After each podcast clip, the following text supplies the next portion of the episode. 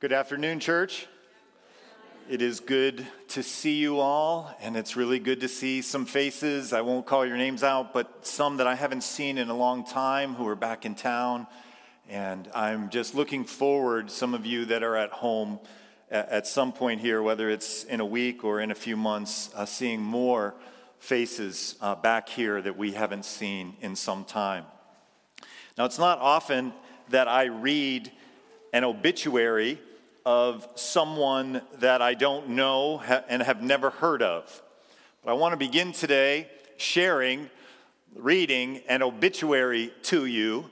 It was in all places, uh, in, in, of all places, I read it in the Wall Street Journal this week. And it uh, was not a CEO or a, a, business executive, which is what you might expect. Um, I have a picture of her here. Those of you in the front can see. Uh, does this look like a CEO of a, of a company? This is uh, Iris Westman. And I just want to read to you a little bit of this obituary. In an age when people are bombarded almost constantly with disturbing news and commentary, Iris Westman had no access to social media and rarely watched television. That may be one reason she lived with remarkable serenity to the age of 115. Miss Westman died of natural causes unrelated to COVID 19 on January 3rd at a nursing home in Northwood, North Dakota. She was listed by the Gerontology Research Group as the second oldest living American behind Hester Ford of North Carolina, who is believed to be either 115 or 116. So somebody can look into that, find out which age it is. But anyway, in an interview five years ago, Miss Westman was asked for her impression of Donald Trump, then campaigning for president. Quote, I've heard of him, not enough to express an opinion, she said. She had more to say about Warren G. Harding, who served as president from 1921 until his death in 1923. Mr. Harding may not have been a great president, she said, but she remembered having a soft spot for him. He was awfully good looking, she said. She could no longer see well enough to read easily, but enjoyed listening to audiobooks. History and travel were her preferred themes. Her nursing home offered daily gatherings for cards, bingo, and other amusements. Though she sometimes took part in those activities, she said, I don't need to have lots of things going on. I can be quite content sitting here and looking out the window and not seeing anything. Outside her window, the countryside of North Dakota was flat with just drifted snow as far as you could see. Born on August 28, 1905, she grew up on a farm near Aneta, North Dakota, with her parents and three brothers. Her parents, of Norwegian descent, encouraged their children to read at an early age. When she got to first grade, she was shocked to find some of her fellow students hadn't begun reading. I thought, for pity's sake, she said. The family had a Ford car but needed horse drawn sleds to get around in the winter because roads were impassable. She remembered the pleasing scent of candles burning on the Christmas tree during a home worship service. One of her brothers stood by with a pail of water in case of fire. Presents were few we'd get one fun gift like a toy, and otherwise we'd get something new to wear. She shrugged off questions about her longevity. You just sit back and it happens, she said. The Lord takes care of it, and He knows what He's doing. So we should just sit back and let Him do it. Miss Westman never wanted to be known for being old, said Katie Panique, whose great grandfather was one of Miss Westman's brothers. That wasn't something that she found particularly newsworthy. the irony of me reading uh, that thing that she found not particularly new, newsworthy. Now, for those of you who are waiting for how this fits in to the book of Romans, it just doesn't. All right, I just wanted to read that with you. Is that okay? All right. So I do hope you have your Bibles open or your devices open to the book of Romans. We are in our third week of this series. And similarly to last week, the framework I want to use today is as we come to the Word of God, we need grace. We need grace from God, from His Spirit, from His Word to change us. So I have a framework for a short passage today it's, it's simply five things that we need grace for. And the first one just comes out of the first few words of verse 14 of Romans chapter 1. So let's look at this first verse together Romans 1 and 14. Paul writes, I am obligated both to Greeks and non Greeks, both to the wise and the foolish. Now, there is a lot in this sentence, and we're going to spend quite a bit of time in it. It's very easy to just go by a sentence like this, but there is a lot for us in here. So, first thing in verse 14, when he says, I am obligated both to Greeks and non Greeks, let's back up to the previous verse, verse 13, where he says there that I might have, at the very end of 13, that I might have a harvest among you, just as I have had among the other Gentiles. So, a secondary reason that Paul is going to Rome is to share the gospel with unbelievers. Paul does that everywhere he goes. The primary reason he's going is to impart, at least the primary reason that we've seen so far in chapter one, is to impart a spiritual gift to the Roman church and strengthen them. We looked at that last week. But he is also going to preach the gospel to those who don't believe who are Gentiles. Now, as we come to verse 14, he is dividing this category of Gentiles, that is, non Jewish people, into two categories into Greeks and non Greeks, or Greeks and barbarians. What he is identifying here is that among the Gentiles in the city of Rome in the first century, there were those who spoke Greek and were highly educated and were generally more affluent. And then there were people who didn't make as much money, who were laborers, who did not speak Greek. Maybe they spoke Latin or some other word. And they were sometimes referred to as barbarians. And that word barbarians comes from what their language sounded like to a Greek speaker bar, bar, bar, bar. And so there is a, a, a serious mention by Paul in verse 14 that he is going to everyone among the Gentile community. He is going to those who speak Greek, those who don't speak Greek. He is going to those who are well learned and educated and leaders, and he's going to those who are the day laborers, both to the wise and the foolish, he says in the second part of verse 14.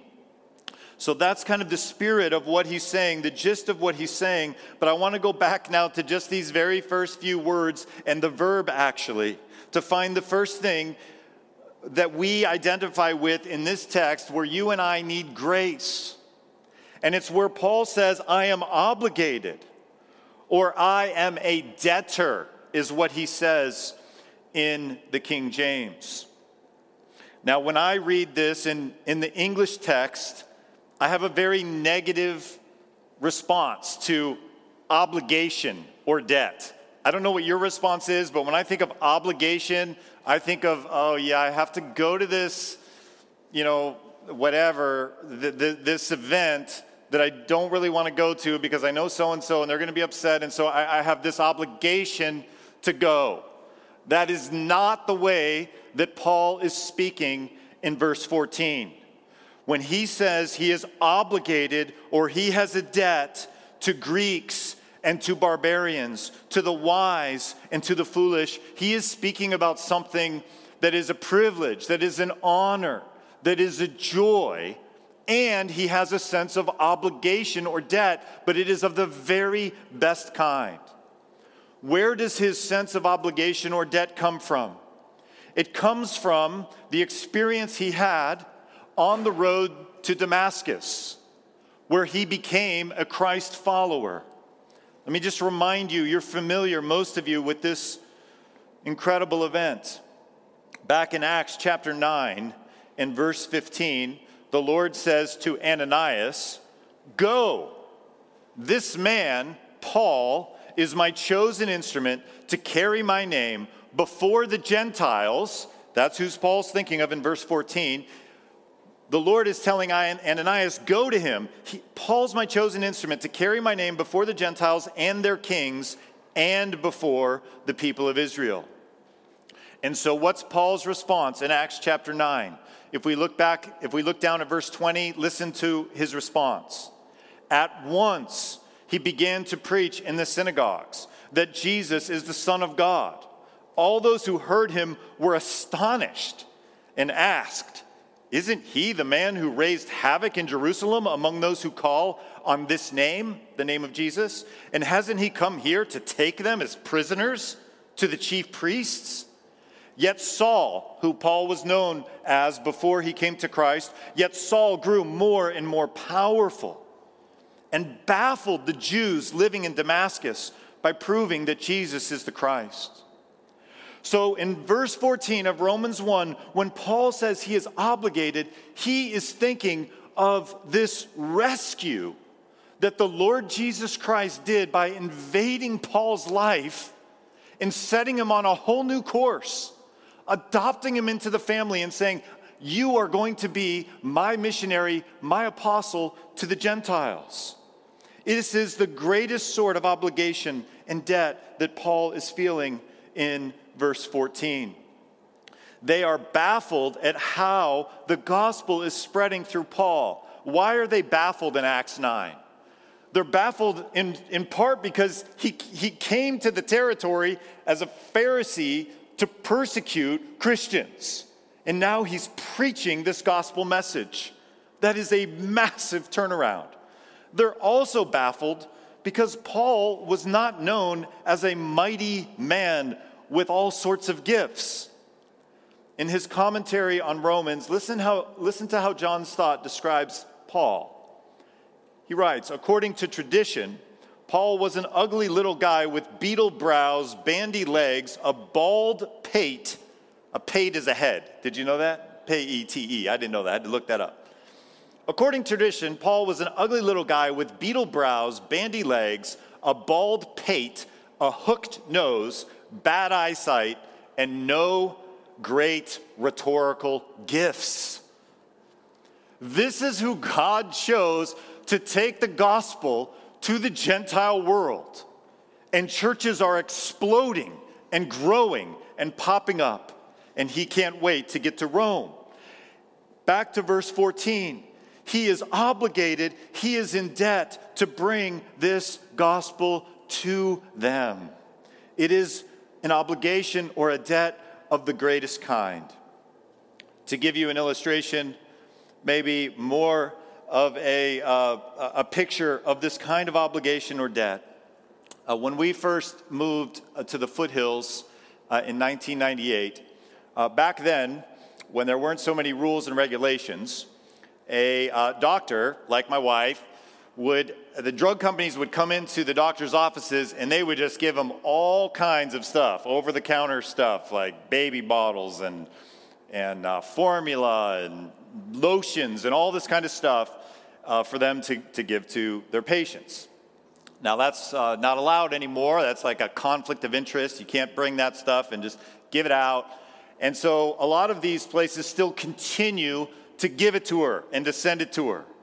And so she gets boxes of lotion from Johnson and Johnson or whatever. And uh, it's still coming, you know, and the pharmacy's like, hey, did you request this stuff? Uh, no, I, I, I didn't. And she needs to get rid of it and to give it away. So some of it ends up in the in the sheds on our property that go to the What Would Jesus Do van to I don't know if you've driven by and seen all the trailers and tents and folks who are living outdoors over here in the DeWitt Center, but that's where a lot of it goes. So it is a joy and a privilege to get free stuff that you get to just give away. But you have this sense I, I want it to be used, I want it to go out.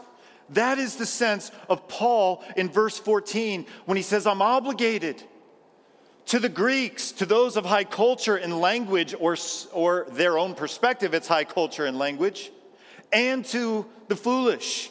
I'm obligated to give this gospel out. So, all of that to say, in these first few verses of 14, these first few words of verse 14, we need God's grace to see what we have been entrusted with. You and I have been entrusted with the same gospel as Paul. And we need to give it out. We need to display it. We need to share it. So you and I lack, I'm assuming, not all of you, but many of us, we lack this sense of obligation, of debt. Now, most everyone here has a story where God came into your life and He adopted you into His family and He transformed you, and He is in the process of still transforming you, and you have seen others transformed. And so it is because of that miraculous work of adoption into the family of God that Paul has this sense of obligation and debt. Now, you and I are not called, most of us, to cross continents, to cross oceans, to cross cultures, to cross languages with the gospel. But we are called to make disciples, all of us, in the sphere of influence that we have right here. So, I'm, what I'm saying is, we are like Paul and we are unlike Paul. We are like him in that we have the same obligation, the same debt. We are unlike him in that you and I are not an apostle called to be the foundation of the church and starting churches all over the Roman Empire, especially Gentile churches. We desperately need His grace to see what we have been entrusted with. This is number one. I'll, I'll pick up the pace on the, the, the, other four. Those of you that are, are ready for, well, you're not ready. Everybody ate lunch, right? I can go for a couple hours, right? Um, I'll pick up the pace on the other uh, four. But this first one, we desperately need His grace to understand what we have been entrusted with this gospel. To, to have a sense of obligation, in the best sense, to have a sense of indebtedness that we need to share it and, and, and get it out there. You and I need that. I was thinking about people in our church family who had this sense of obligation, who had this sense of debt in the very best way. One of the people I thought of was Norma Denniston. Many of you know her. Her sphere of influence was very small. She, she wasn't a world traveler like the Apostle Paul or Billy Graham.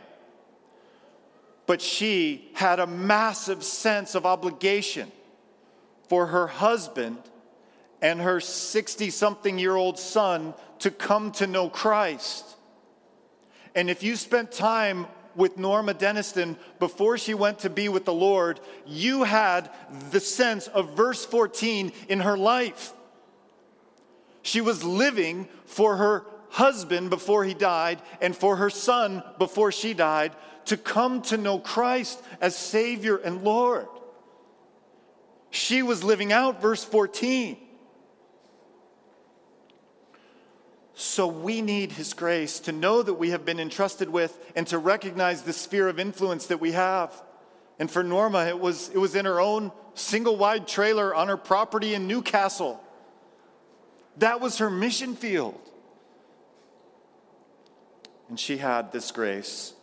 And many of us got to see the fruit of her prayers in her son Keith, who would come to love God and was baptized in Jesus' name before he went to be with the Lord near the beginning of, of this whole crazy season that we're in right now. All right. Somebody say, pick up the pace, Mike. Pick it up. Somebody say, all right, here we go. I, I do need to pick it up. All right, so we're, we're like three words into verse 14. So, the second thing I've already alluded to that we need God's grace for uh, uh, is, this, is the second part of verse 14 and that is that the gospel is for everyone. we need God's grace, you and I, to see that the gospel is for everyone. I'm paraphrasing what Paul's saying.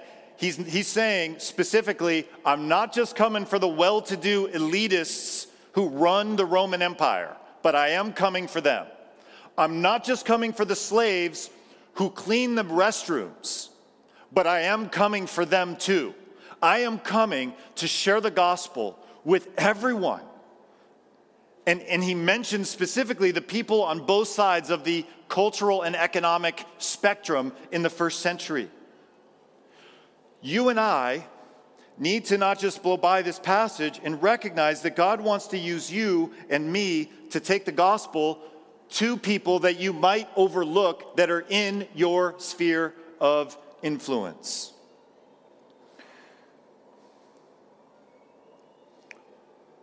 One uh, commentator writes this.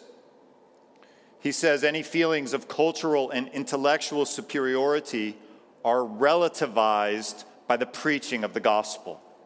So when Paul mentions these categories, he's not endorsing them. He's just talking about the reality of what's going on, these, these categories of the elite and the foolish, if you will.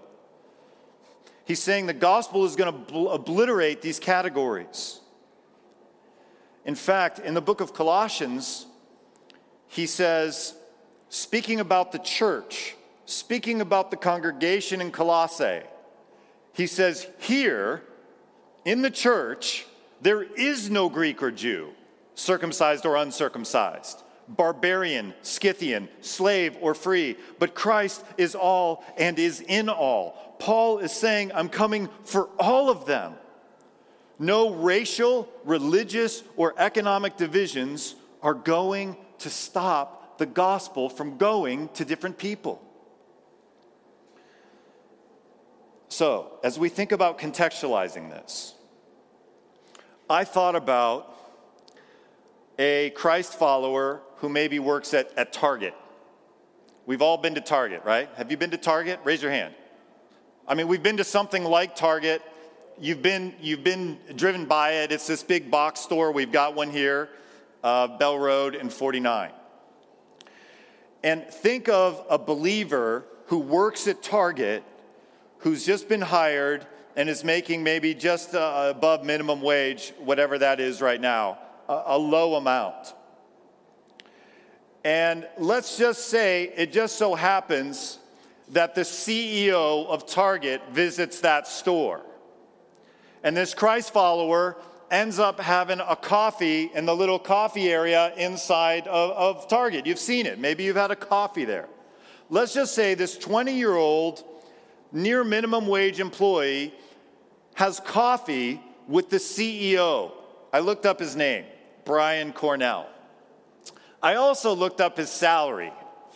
You know, public companies, they have to display the salaries of their executives. So I, I, I could take guesses from you, but um, it's so echo, echoey in here, I wouldn't be able to hear you anyway. So let me just tell you what his compensation was for last year. You ready? 21 million $621,120. That's what the CEO of Target made last year. You can go look it up. We'll just call it $21.5 million in one year. Verse 14, the spirit of verse 14 would say to the 20 year old minimum wage Christ follower who's having coffee with Brian Cornell at $21.5 million in one year as CEO of Target, verse 14 would say to that employee, to not be ashamed of the gospel. And that guy, I'm assuming he's not a believer. I have no idea who, let's just assume, I don't know if he's a Christian or not. Let's assume he's not a Christian. That that guy, Brian Cornell, needs his life transformed by the gospel that you have.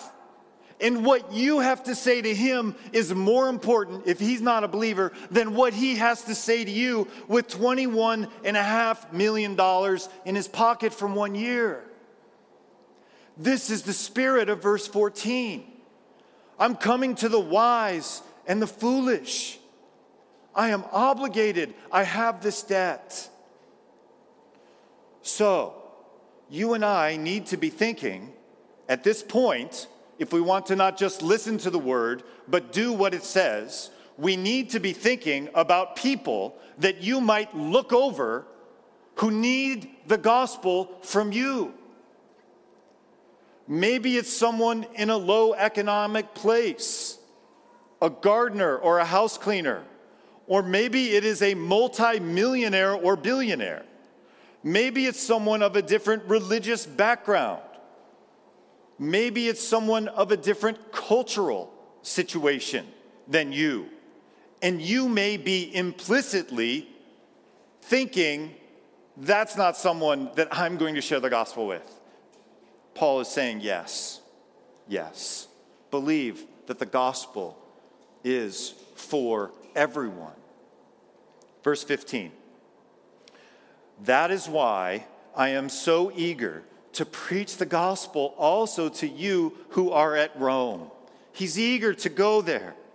Now, again, evangelism is here in chapter 1, but I'm saying, along with many others, that at the heart, Paul is going, at the heart of chapter 1, Paul is going to preach the gospel to help bring the division between Jew and Gentile that exists in the believing churches, the house churches in Rome.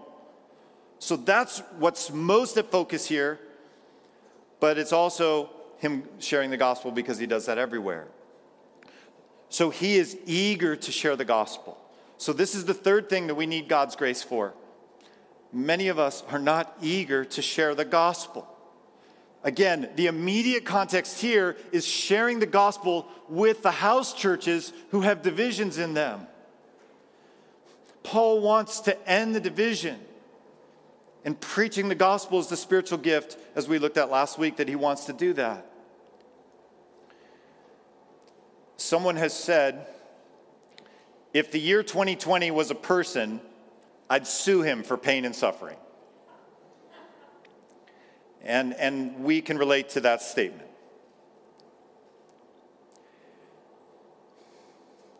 The Roman church is suffering with ethnic and racial and religious division. And Paul is going there in part to bring a spiritual gift of preaching the gospel to bring that division down. We, as a congregation, and many congregations have been suffering since March, a few have suffered because of a virus. A few in our church family have suffered because of the virus. We have one extended family member who died, one who ended up in the hospital. But overwhelmingly, most of us have suffered because of the restrictions upon the virus. And our children have suffered. What Romans 1 has to do with a suffering church is that the preaching of the gospel alleviates division and unites the church in the truths of the gospel what is the central teaching of the entire Bible that Christ is crucified and risen, and by faith we are freely justified in him. That is what Paul is going to preach, and with an emphasis on it being irrespective of how, of how much money you make, of what language you speak, of, of your religious background. So, might God give us grace to eagerly share the gospel, including with ourselves, preaching the gospel to ourselves so that we might experience unity as we kind of continue in this crazy season of suffering, whether it is from the virus itself, or more likely, whether it's from all of the restrictions and parameters and chaos that has come as a result of the virus. Eagerly share the gospel. God, give us grace to, to preach to ourselves and to others that you love us while we're still sinners. You loved us and died for us, Lord. Paul had an eagerness to share that gospel. Verse 16 I am not ashamed of the gospel. Why is Paul not ashamed of the gospel? Because it is the power of God for the salvation of everyone who believes, first for the Jew and then for the Gentile. Very briefly, the latter part of verse 16, Paul is saying two things when he says first for the Jew and then for the Gentile, and you find this all throughout the New Testament. He's saying in redemptive history, God first, in his grace and mercy, chose Abraham and, dis- and selected this nation, Israel, to be his people. So to the Jew first, God went. By his grace, he chose this nation. Then for the Gentile. He's also speaking about Paul's practice. When Paul would show up in a town, the first thing he would do is look for the synagogue. He would go there because they would have a, everyone stand up and they would read the Torah, they would read the scripture, and then men were invited to come up and expound on that passage. What we are doing today has been going on for millennia, even before Christ came. So that's how Paul preached the gospel originally was by going into synagogues. The first thing he would do, and when the scripture was read, then he would point out how that scripture shows that Jesus is the Messiah, the one who was pointed to.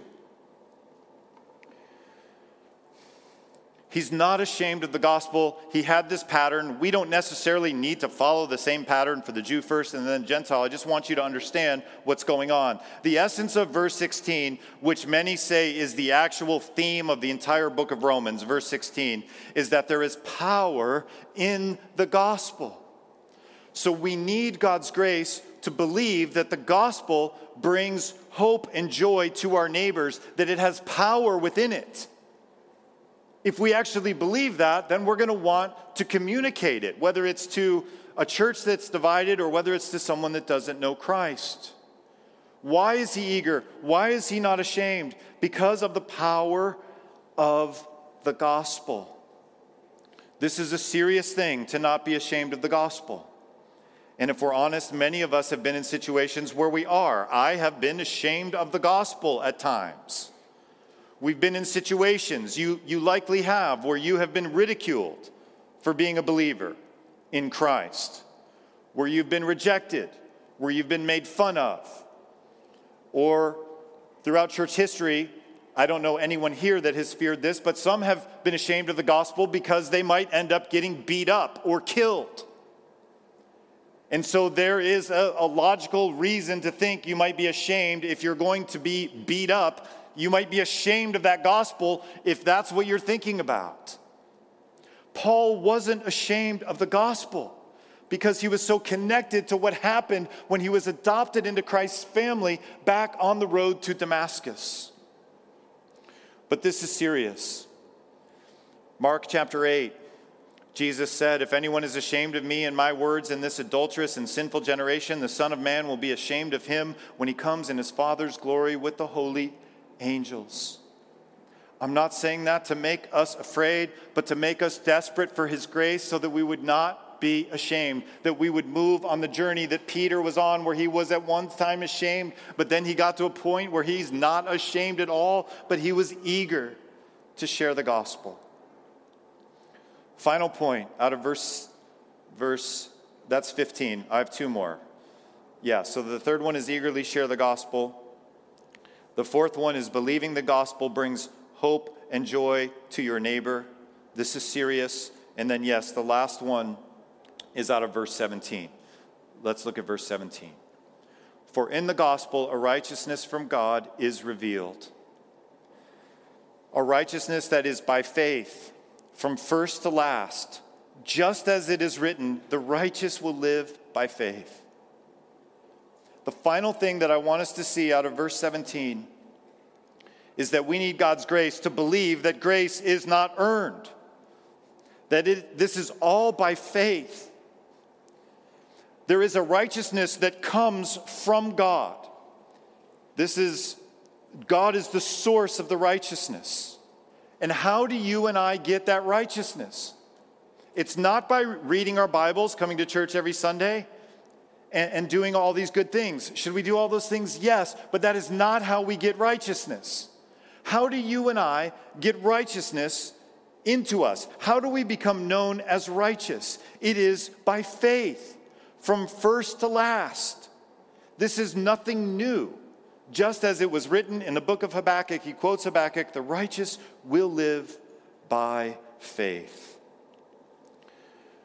The last, the fifth and final point today is that you and I desperately need grace so that we don't have our natural default position to think, yeah, I've, I've done this, I've done this, I've done this, I'm, I, I'm okay.